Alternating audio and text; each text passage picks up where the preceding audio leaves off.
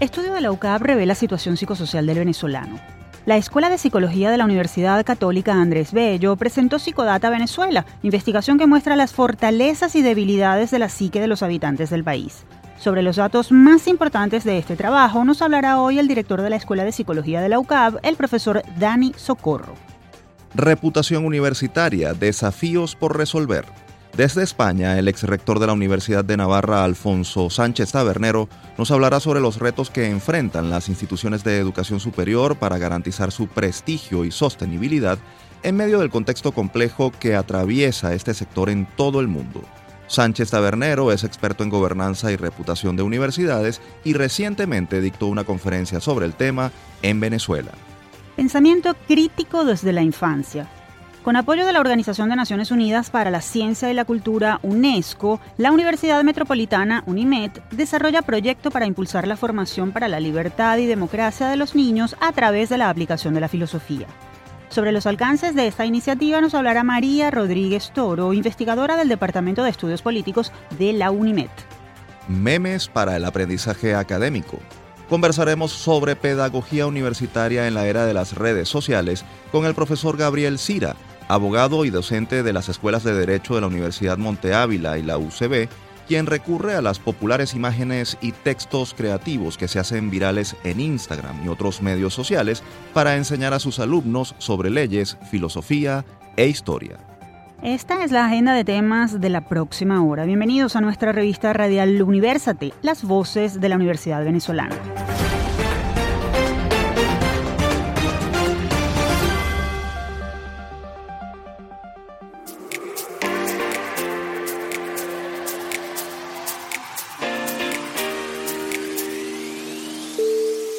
Les saludamos Efraín Castillo y Tamara Luznis. Y les damos la bienvenida a Universate, espacio producido por la Dirección General de Comunicación, Mercadeo y Promoción de la Universidad Católica Andrés Bello, UCAP y Unión Radio Cultural.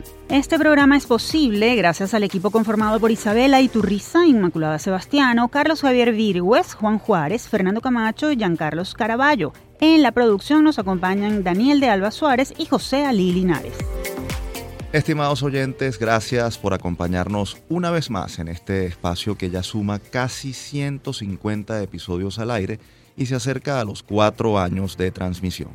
Hoy, como siempre, les traemos entrevistas sobre temas de actualidad acerca del mundo académico y la realidad nacional de la mano de expertos universitarios venezolanos e internacionales. A continuación abordaremos un asunto álgido y fundamental para el presente y futuro del país la salud mental de los venezolanos. Esto a partir de un estudio con datos reveladores realizado por la UCAB.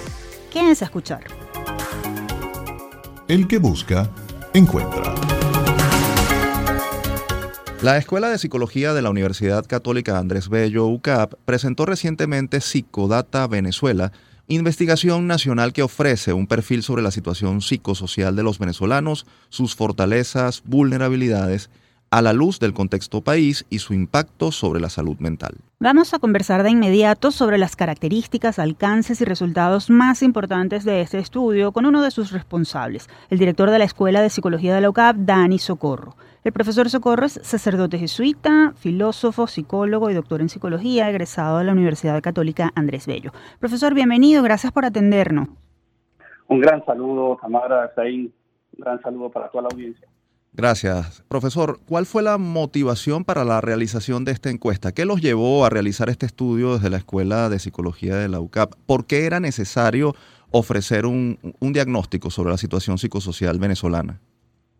Bueno, en primer lugar, eh, como Escuela de Psicología estamos celebrando los 65 años de su fundación en 1957 y una cosa que nos planteamos, bueno, vamos a hacer una mera celebración, una fiesta, a lo mejor en el mejor sentido, un congreso, o además de eso, que es muy importante también hacerlo, poder hacer algo que este, realmente es un gran aporte para el país, sabiendo que, bueno, que hemos escrito una historia de 65 años dorados, ¿no?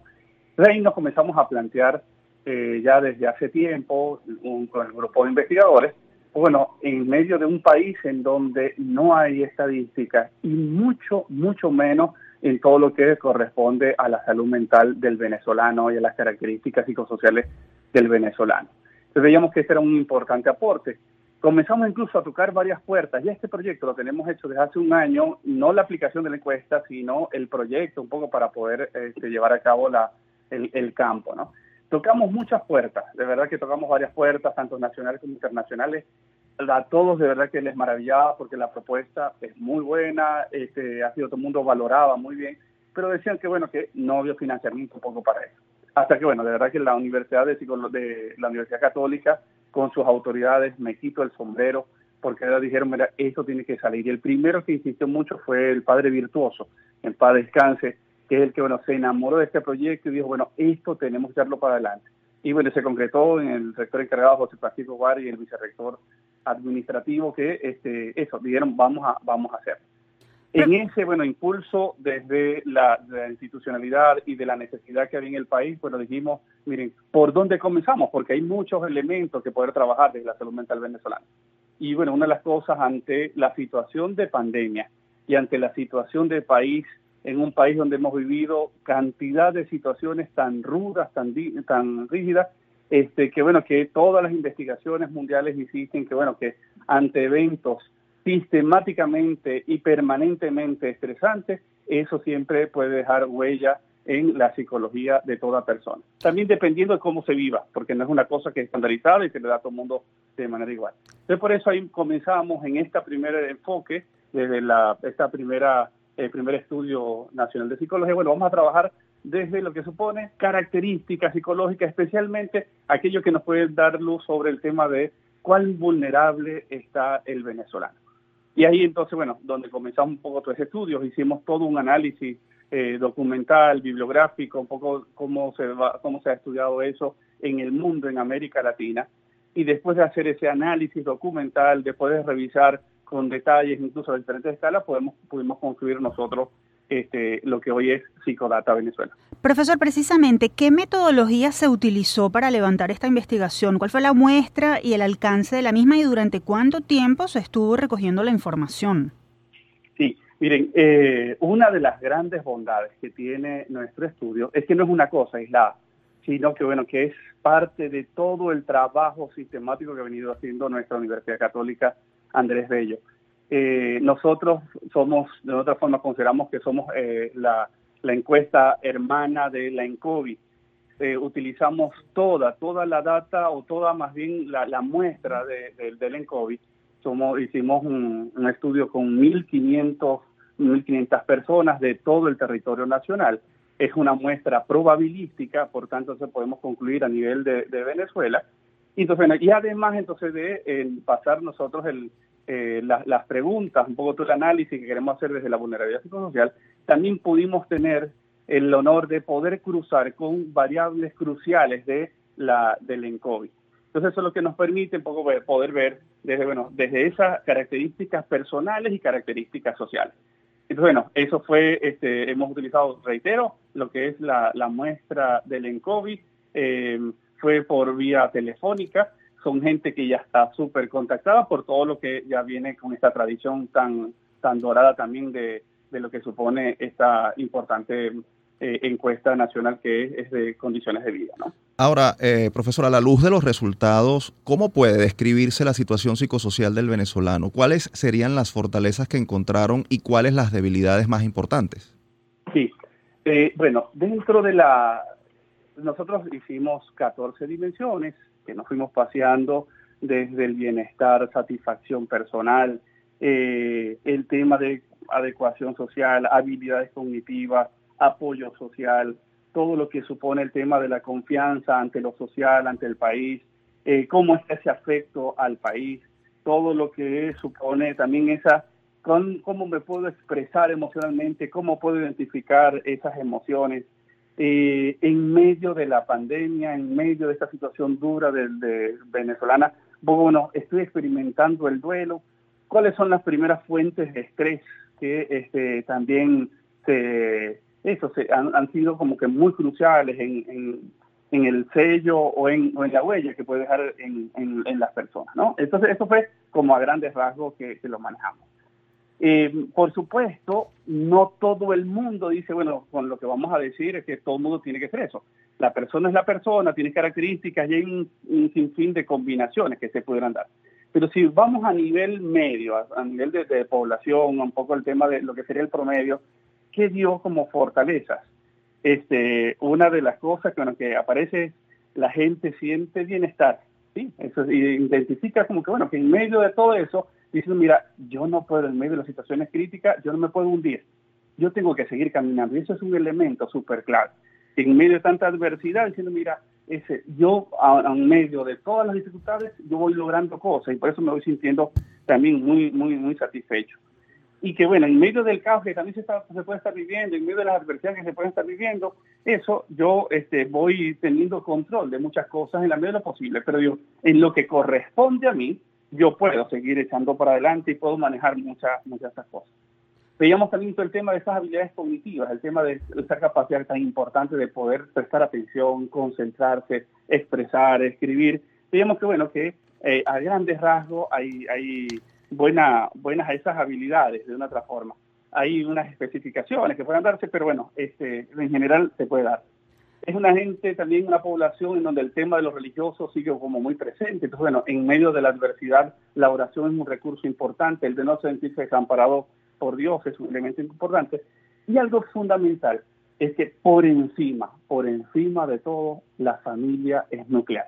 ¿sí? Eso, aunque pareciera una perogrullada, el poderlo tener en los datos es súper, súper importante.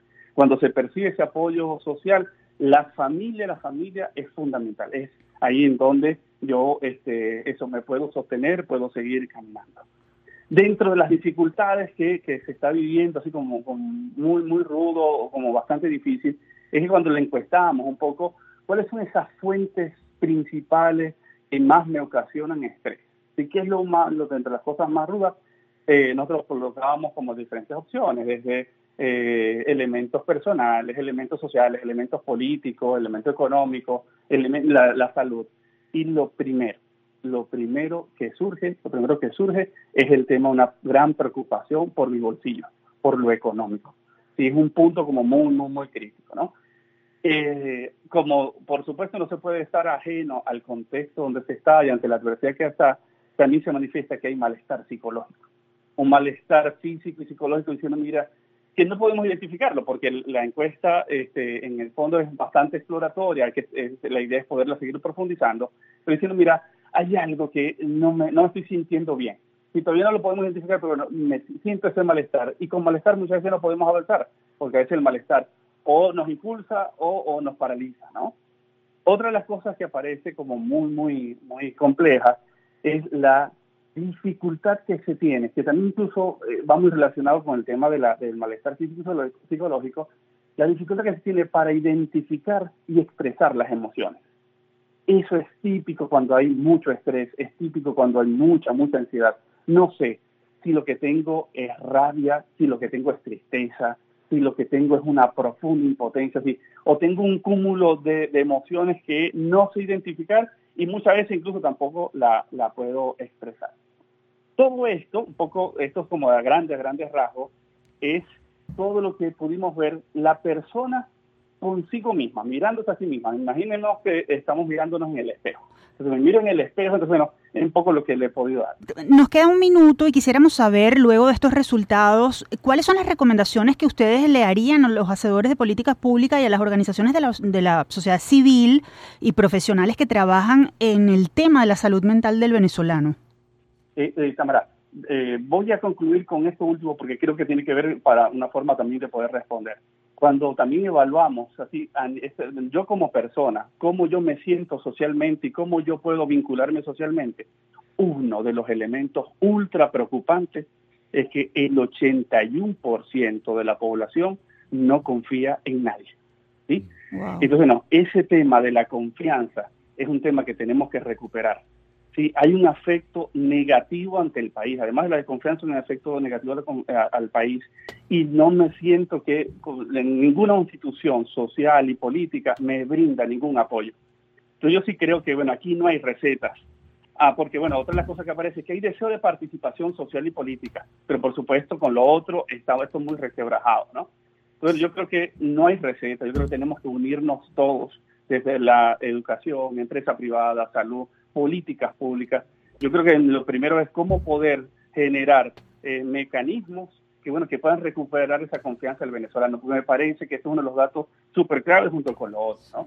Y bueno, y yo creo que el tema de podernos retratar en cada una de las organizaciones, en cada uno de los sitios donde estamos, cómo retratarnos ¿sí? de, esto, de estos resultados. Y a partir de ahí, bueno, cómo poder ir construyendo, especialmente construyendo puentes, porque hay, muy, hay muchos puentes que están desquebrajados especialmente por, por esta gran desconfianza, por este aspecto negativo que tenemos del país y sobre todo porque la población venezolana se siente desamparado a nivel de instituciones, a nivel de, de ese apoyo social que pudiera tener. Profesor Socorro, lamentamos que se nos haya agotado el tiempo, eh, pero por supuesto le agradecemos nos haya eh, ofrecido algunos datos relevantes sobre esta encuesta, eh, que por supuesto se va a socializar a, distintas organizaciones y representantes de política pública, que son quienes deben mm, tomarla en cuenta para, para ejercer acciones, las acciones necesarias para construir esos puentes de los que usted habla. Muchísimas gracias por, por participar en Universate.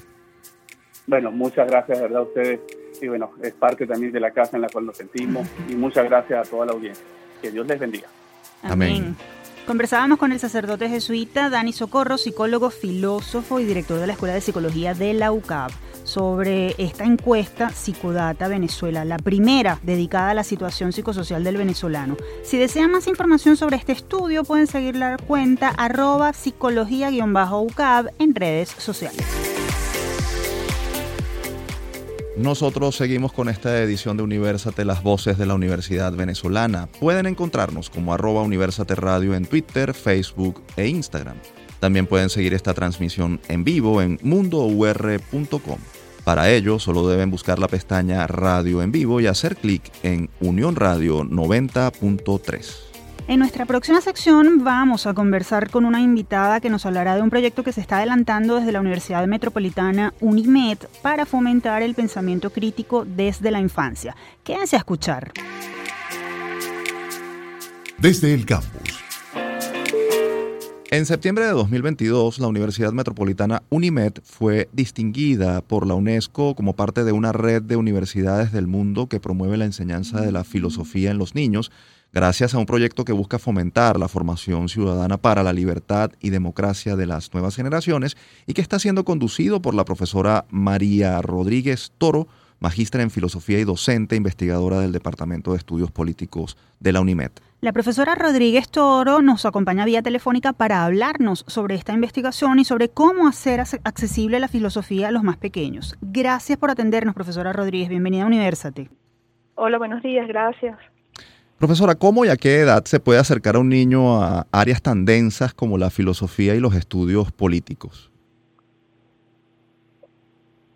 Prácticamente pueden comenzar a, los cinco años. No, no son estudios políticos propiamente, sino filosofía. E, este, hacer filosofía, reflexionar sobre sus sueños, sus vivencias, sus relaciones.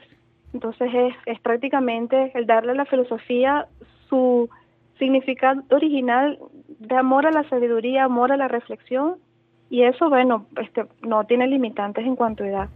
¿Cómo y cuándo nació el proyecto que están ustedes llevando a cabo? ¿En qué consiste? ¿Cuáles son sus características? ¿Y cómo lograron que la UNESCO se involucrara en el proyecto? El proyecto nació eh, prácticamente por mi tesis este, doctoral en educación en la católica, este, que sienta los, este, los fundamentos para poner en práctica una filosofía con niños en Venezuela.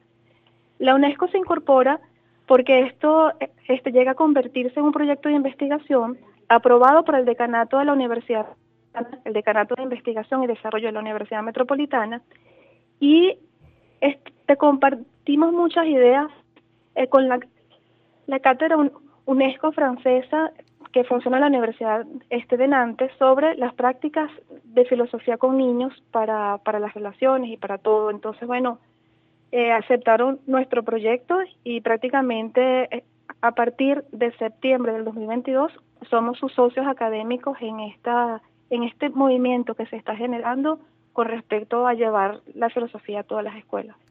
¿En qué consiste eh, específicamente? Tenemos entendido que este proyecto se ha venido aplicando a niños de la comunidad de Petare aquí en Caracas. Eh, ¿cómo, cómo, ¿Cómo se ha ido aplicando eh, y cómo ha sido esa experiencia? ¿Cómo han logrado que los chiquitos se conecten con el objetivo que ustedes persiguen de educar para la libertad y la democracia?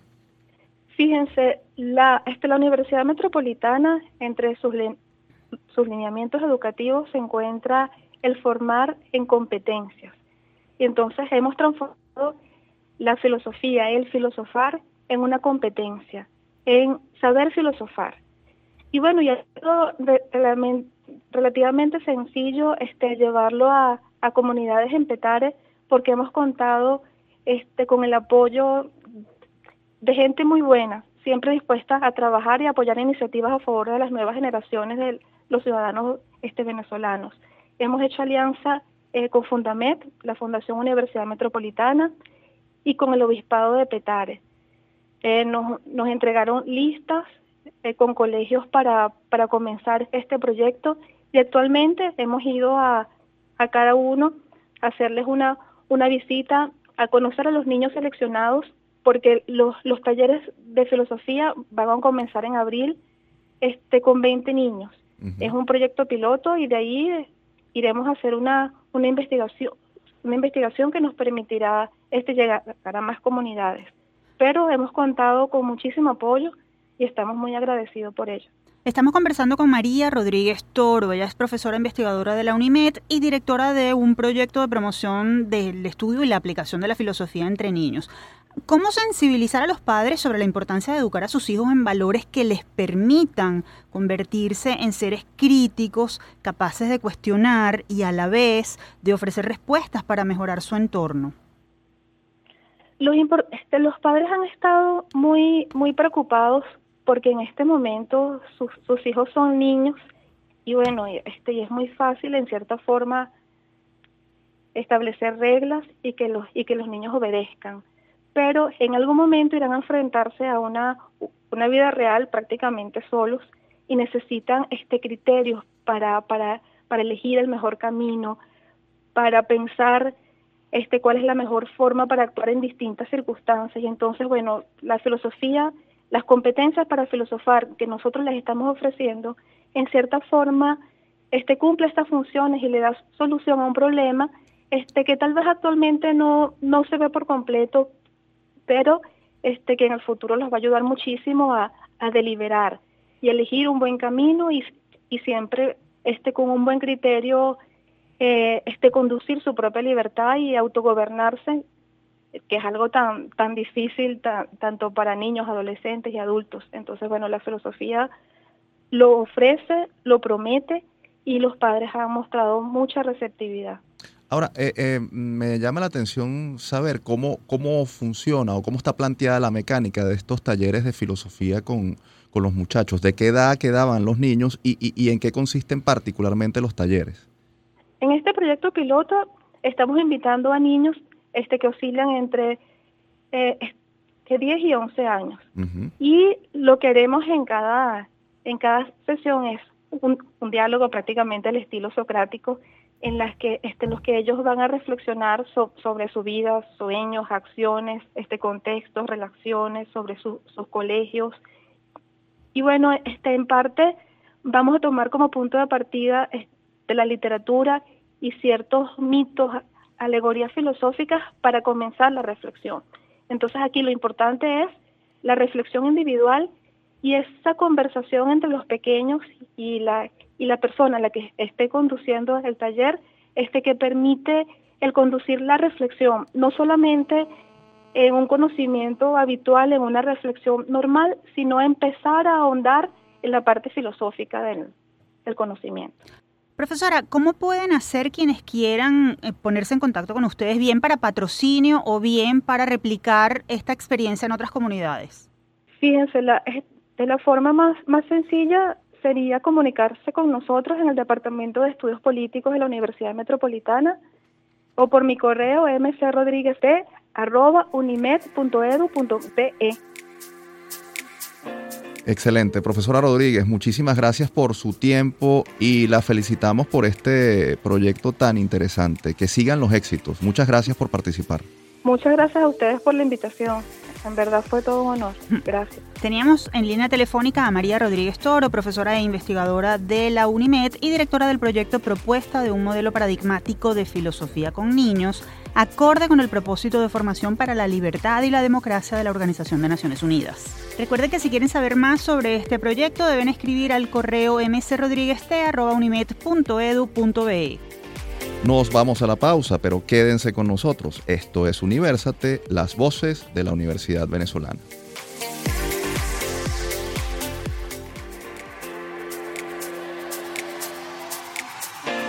Estamos de vuelta en Universate, las voces de la Universidad Venezolana. Si desean escuchar este o cualquiera de nuestros episodios, pueden acceder a las plataformas iBox, YouTube, iTunes, Google Podcast y Spotify. Allí nos consiguen como Producción Universate.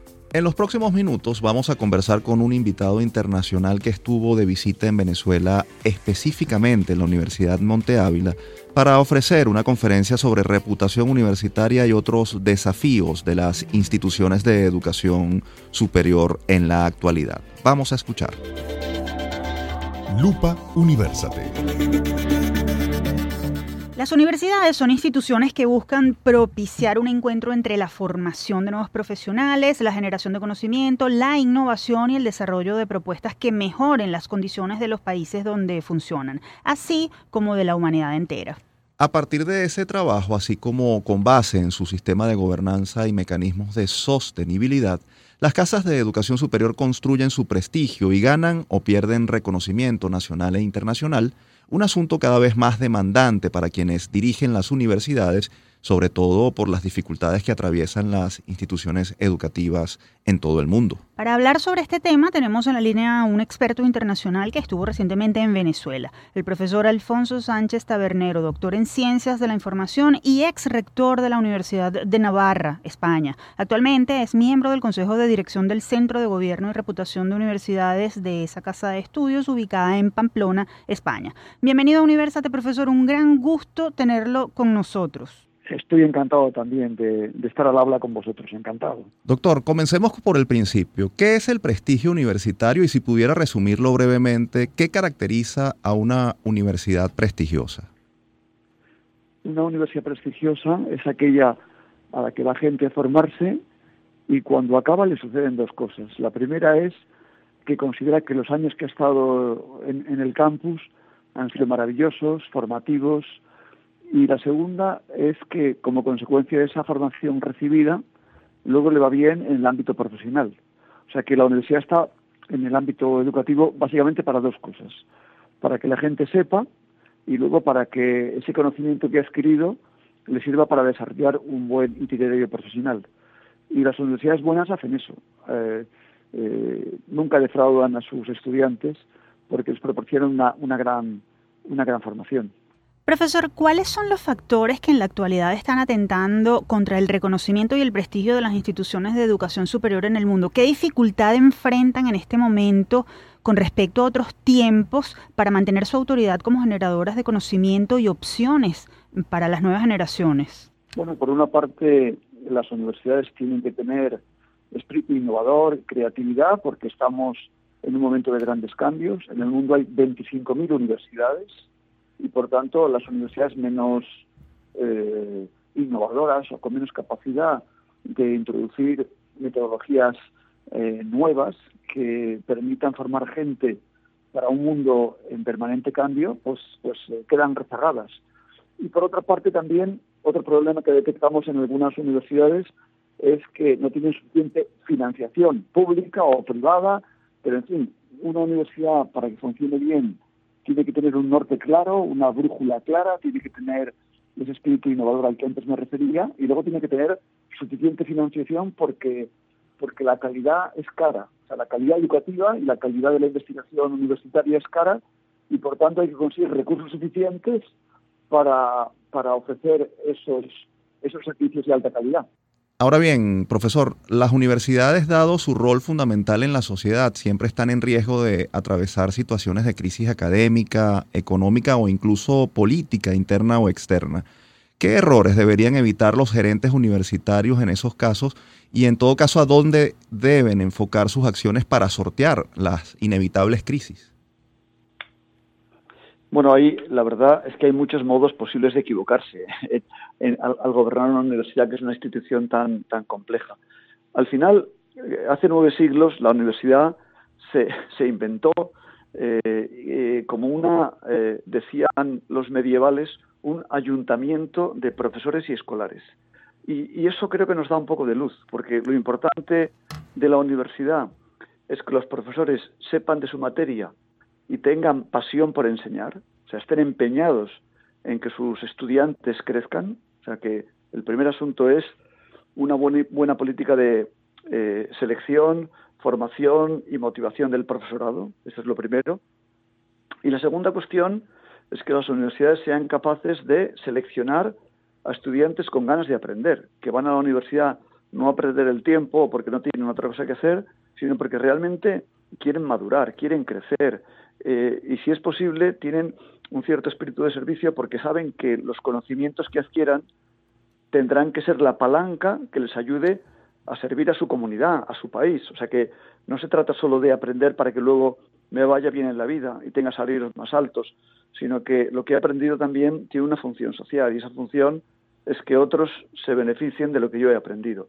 Por tanto, lo esencial de la universidad, en lo que no puede equivocarse, es en su política de contratación de profesores y en su política de selección de estudiantes. Estamos conversando con Alfonso Sánchez Tabernero, ex rector de la Universidad de Navarra y experto en reputación y prestigio de universidades. Profesor, los rankings universitarios se han convertido en herramientas de medición del prestigio de las casas de estudio. ¿Qué opinión le merecen estos listados? ¿Deben guiarse las instituciones por estos mecanismos o constituyen una herramienta parcial para determinar la calidad universitaria? Yo creo que los rankings son, como dices, una herramienta parcial porque, por así decir, miden lo que miden. Unos miden investigación, otros docencia. Algunos, por ejemplo, miden cuánto ha producido en artículos esta universidad. Y si lo comparamos con otra que tiene mucho menor tamaño, a lo mejor la que tiene menor tamaño ha producido menos. Pero si comparamos en proporción al tamaño, a lo mejor los, los profesores de la universidad pequeña son más productivos que los de la universidad grande.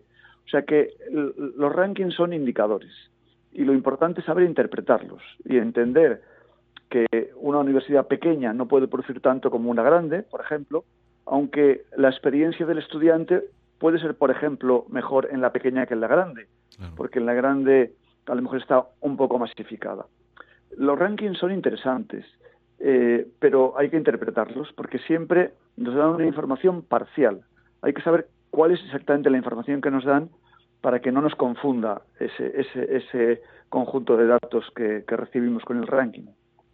Ahora, eh, profesor, usted estuvo recientemente en Caracas invitado por la Universidad Monte Ávila para dictar una conferencia sobre reputación, gobernanza y sostenibilidad de las instituciones de educación superior. En el caso venezolano, hay em, instituciones mm, prestigiosas que, dadas las condiciones cada vez a ellas les resulta cada vez más difícil eh, lograr los objetivos que las puedan eh, ubicar en los rankings internacionales o mejorar su prestigio. Partiendo de su experiencia, ¿qué deben hacer las casas de estudios superiores que funcionan en entornos adversos como el venezolano?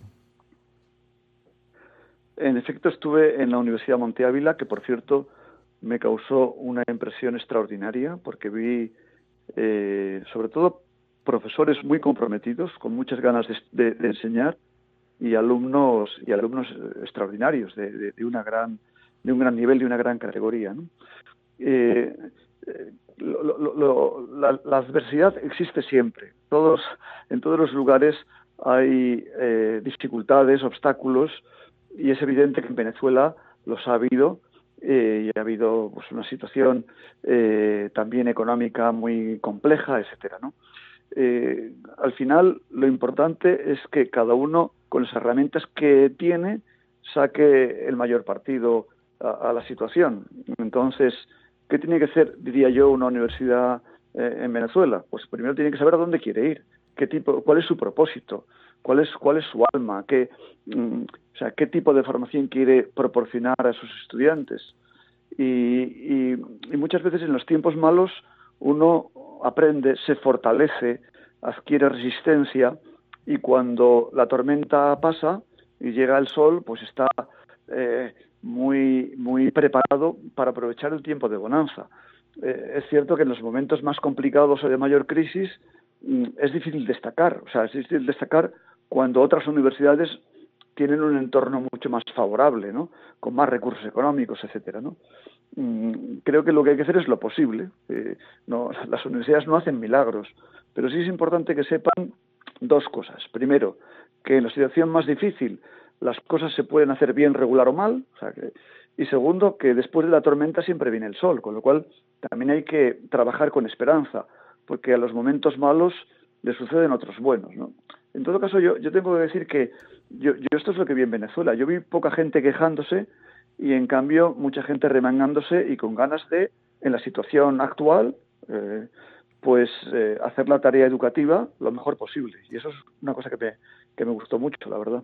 Profesor Sánchez Tabernero, usted es doctor en Ciencias de la Información y le preguntamos, ¿cómo incide el trabajo de comunicación en los procesos de gobernanza, sostenibilidad y construcción del prestigio y reconocimiento de las universidades? ¿Qué debe hacerse en ese ámbito para procurar que una universidad navegue hasta buen puerto?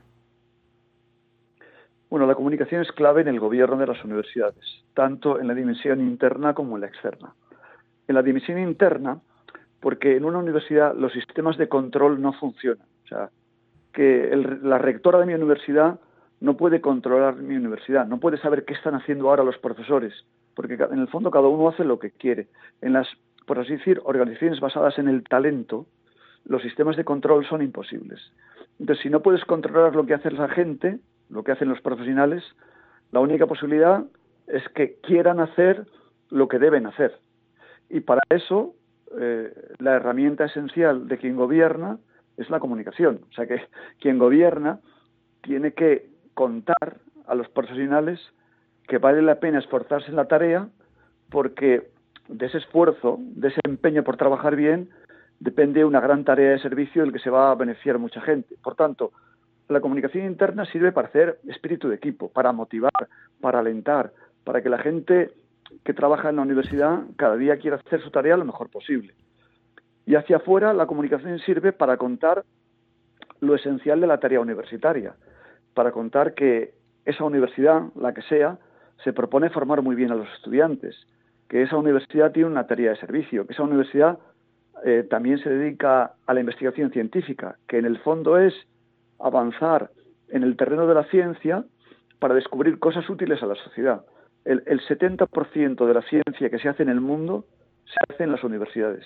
¿Y para qué sirve la ciencia? Pues no sé, por ejemplo, para encontrar vacunas eh, frente al COVID en un tiempo récord. O sea, la ciencia nos, nos resuelve la vida. Mm. Y el mundo avanza y progresa desde el punto de vista tecnológico, cultural, eh, económico, gracias a la ciencia que en buena parte se hace en la universidad. Por tanto, todo esto es lo que hay que contar, porque si no parece que la universidad es una especie de torre de cristal donde una serie de personas se preocupan de sus cosas y eso no tiene impacto en la sociedad.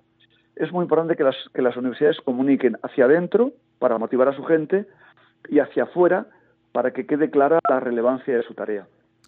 Ahora bien, eh, profesor, ¿hacia dónde cree usted que deben que van o que deberían ir las universidades en este siglo XXI de educación online, inteligencia artificial, eh, fake news, redes sociales? ¿Cuál, cuál, cuál es el camino eh, al, que se, hacia el cual se deben dirigir o se están dirigiendo? Sí, de, todo lo que has comentado hay fenómenos positivos y negativos. O sea, la posibilidad de, de digamos, de tener acceso a, formación online es positiva, sin duda. Eh, las fake news pues, son una realidad negativa, sin duda. Entonces, con relación a la, digamos, al impacto del mundo digital en la universidad, mm, yo diría que también la pandemia nos contó dos cosas que parecen contradictorias, pero que no lo son. La primera es que podemos conectarnos con gente que está en cualquier lugar del mundo de un modo rápido, barato, sencillo, fácil, y podemos tener acceso a, los profesores de mejor de, mayor calidad en cualquier lugar del mundo y para algunas personas eh, esta va a ser su elección universitaria que es una docencia online la otra cosa que nos contó la pandemia es que la relación cara a cara es una es una oferta premium, o sea, es una oferta de alta calidad. Aquí en la Universidad de Navarra decíamos que en cuanto abrimos el campus, la gente quería venir, la gente quería darse un abrazo, verse la cara, mm, tomar un café en la cafetería, hacer deporte juntos. Por tanto, no se ha acabado ni se va a acabar nunca la formación eh, presencial. Eh, lo que sucede es que no va a ser la única posibilidad. Y entonces habrá universidades que tengan éxito con su oferta presencial y otras que tengan éxito con una formación online. Y también las universidades presenciales lo que harán, lo que están haciendo ya es, junto a su oferta de toda la vida, algunos programas serán online y también algunos programas serán híbridos. Es decir, oye, pues este programa lo curso en parte presencial, pero en parte también desde mi casa y por tanto solo tengo que ir, no sé, un día a la semana o una semana al trimestre o lo que sea. Por tanto va a haber más variedad. Y luego la inteligencia artificial pues va a, va a cambiar las metodologías docentes, va a cambiar la investigación, etcétera. Y, por decir, por referirme a la última cosa que, mencionabas, la, universidad es, es, tiene amor a la verdad. O sea, lo propio de la universidad, la universidad tiene amor a la verdad y a la libertad. Y por tanto, todo lo que sea eh, limitar la libertad o no respetar la verdad, pues es, por así decir, antiuniversitario. Eh, eh, las fake news como la polarización o la, superficialidad son enfermedades de nuestro tiempo. Y para combatir esas enfermedades, una receta buena es el protagonismo de las universidades, donde miramos a la cara las cosas, buscamos evidencias empíricas, tenemos el compromiso de no manipular, de no engañar. Por tanto, una buena receta contra la manipulación, los bulos, fake news, polarizaciones faltas de respeto, insultos, es el protagonismo de la universidad. Profesor Sánchez Tabernero, estamos muy, muy agradecidos con usted por habernos brindado su tiempo en, lo que sabemos que es una apretada agenda. Esperamos poder tenerlo de vuelta en nuestro país. Hasta una próxima oportunidad. Pues muchas gracias, encantado de hablar con vosotros y también a mí me gustará mucho volver a Venezuela en cuanto pueda. Muchas gracias. Gracias a usted. Conversábamos con el profesor Alfonso Sánchez Tabernero, doctor en Ciencias de la Información, experto en temas de comunicación, reputación y prestigio universitario y ex rector de la Universidad de Navarra en España. Seguimos con esta edición de Universate, las voces de la Universidad Venezolana. Para quienes deseen dar a conocer en este espacio alguna investigación, proyecto o personaje universitario destacado, ponemos a disposición nuestro correo electrónico producciónuniversate.gmail.com. A continuación vamos a conversar sobre herramientas pedagógicas alternativas con un profesor que entre las aulas de la Universidad Monte Ávila y las de la UCB está apostando por peculiares métodos de enseñanza. Quédense a escuchar lo que él tiene que decir. Todo me sirve, nada se pierde. Gabriel Cira Santana tiene 31 años, es abogado ucebista, especialista en Derecho Administrativo y es conocido entre sus estudiantes por incorporar a su método de enseñanza los memes, esas fotos y textos tan populares en las redes sociales, esto como herramienta para enseñar conceptos del área legal, filosófica y política. El profesor Cira Santana dicta clases en la especialización de Derecho Administrativo y de Derecho Constitucional en la Universidad Central de Venezuela, UCB, así como en las cátedras de Teoría Política y Constitucional 1 y 2 e instituciones de Derecho Constitucional 1 y 2 en la Universidad Monte Ávila, UMA. Lo tenemos en la línea telefónica porque queremos hablar con él sobre la efectividad del método que usa en clases, así como sobre el alcance y limitaciones de las vías creativas para captar la atención e involucrar a los estudiantes en los procesos de aprendizaje. Un gusto tenerlo en Universate, profesor. Bienvenido. Hola, gracias por la invitación. Profesor, ¿cómo desarrolló esta manera tan particular de enseñanza a través de los memes? ¿En qué se inspiró y cómo aplica esa estrategia? La idea surgió un poco viendo que los alumnos, sobre todo de pregrado, se les dificulta un poco el método de la clase magistral, será hablar durante dos horas y media que la clase en Montaña, por ejemplo, resulta sumamente excesivo y era recomendable incluir otras técnicas, otras herramientas que facilitaran la comprensión de los temas, que le permitieran a ellos ver el contenido, si quiere, de una forma más dinámica y más cercana a lo que ellos están acostumbrados a ver todos los días. Ahora bien, ¿qué efectividad crees que tiene el uso de estas herramientas en las clases que dictas para la mejor comprensión de las materias? Eh, ¿Qué logros has conseguido con tus estudiantes? Considero que es un método efectivo, sin embargo, no podemos limitarnos a él. Me explico. Requerimos un equilibrio, y es lo que planteamos en las clases, lo que hemos buscado siempre, entre el método clásico, esta clase magistral que mencionaba antes, y la incorporación de estas técnicas. Si nos quedamos solamente con actividades como los memes, actividades como eh, resumir ideas principales de un texto en tweets y otras similares, si bien la clase puede ser más entretenida, se pierde parte del contenido. Si logramos unir estas herramientas con la clase magistral, sí hemos visto que resulta eh, más práctico y que resulta más acertado en el entendimiento en las clases. Ahora, ¿qué rol juegan los métodos tradicionales de enseñanza y evaluación en el trabajo pedagógico que usted realiza y cómo combina eh, eso con lo novedoso de los memes? Le diría que el método clásico y el método de la enseñanza, porque nosotros aprendimos también, tiene el rol principal. La clase se llega por método clásico y estas herramientas nuevas son accesorias, son para facilitar el conocimiento, si se quiere, para ejemplificarlo, para acercarlo al alumno, pero el método clásico y el método de evaluación clásico sigue teniendo eh, mayor relevancia porque ha sido demostrado a lo largo del tiempo que es más efectivo también. Por lo tanto, no podemos deshacernos de él por completo. Estamos conversando con Gabriel Cira Santana, él es profesor de Derecho Administrativo, Derecho Constitucional y Teoría Política en la Universidad Central de Venezuela, UCB, y la Universidad Monte Ávila, UMA. Profesor, dados los numerosos elementos distractores que están a su alrededor, a los estudiantes en esta época se les hace cada vez más difícil mantener el interés o la motivación por un tema, por lo que seguramente agradecen un profesor creativo. ¿Qué recomendaciones les ofrece usted a los docentes que tienden a ser convencionales y a quienes se les dificulta aplicar métodos de enseñanza tan especiales como, como el suyo. Deben montarse en ese autobús de este tipo de herramientas. Yo diría que uno debe ajustarse al foro con el cual está conversando. Es decir, dar una clase en pregrado nunca es igual a dar una clase en posgrado. Pregrado es mucho más descriptivo, posgrado es mucho más de análisis. Dependería de cuál es el foro al cual el profesor se está dirigiendo la labor del docente considero que es facilitar la conversión de temas y no únicamente recitar material que uno puede encontrar en un libro. Por lo menos en derecho hay N cantidad de libros que pueden explicar mejor, mucho mejor, lo que uno dice en clases el trabajo de uno sería más facilitar esa comprensión, facilitar el conocimiento del estudiante, hacerlo ver más cercano a él.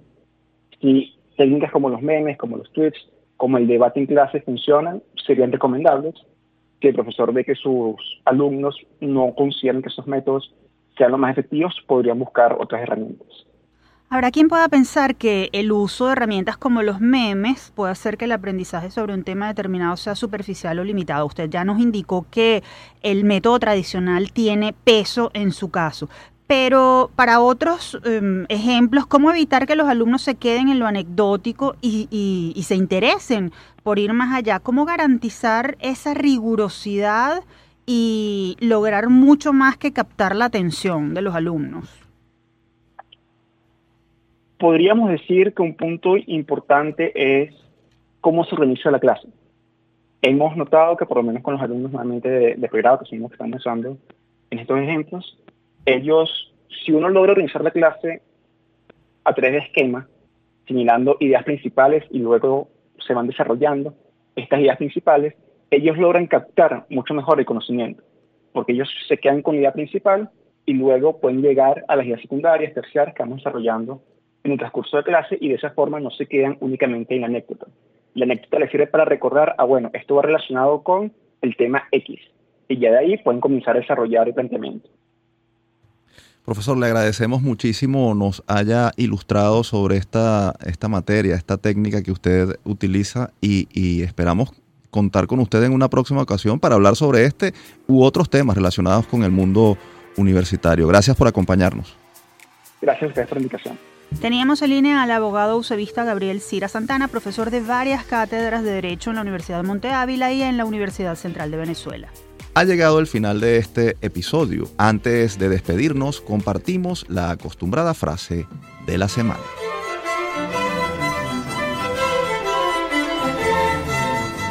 Todos los hombres son aptos para perpetuar la especie. La naturaleza forma y escoge a aquellos que son dignos de perpetuar la idea. Lo dijo el doctor José María Vargas, médico cirujano, escritor, político, rector de la Universidad Central de Venezuela entre 1827 y 1829 y presidente de la República entre 1835 y 1836. Nacido en La Guaira en 1786 y fallecido en Nueva York en 1854, de su natalicio se cumplen el 10 de marzo 237 años.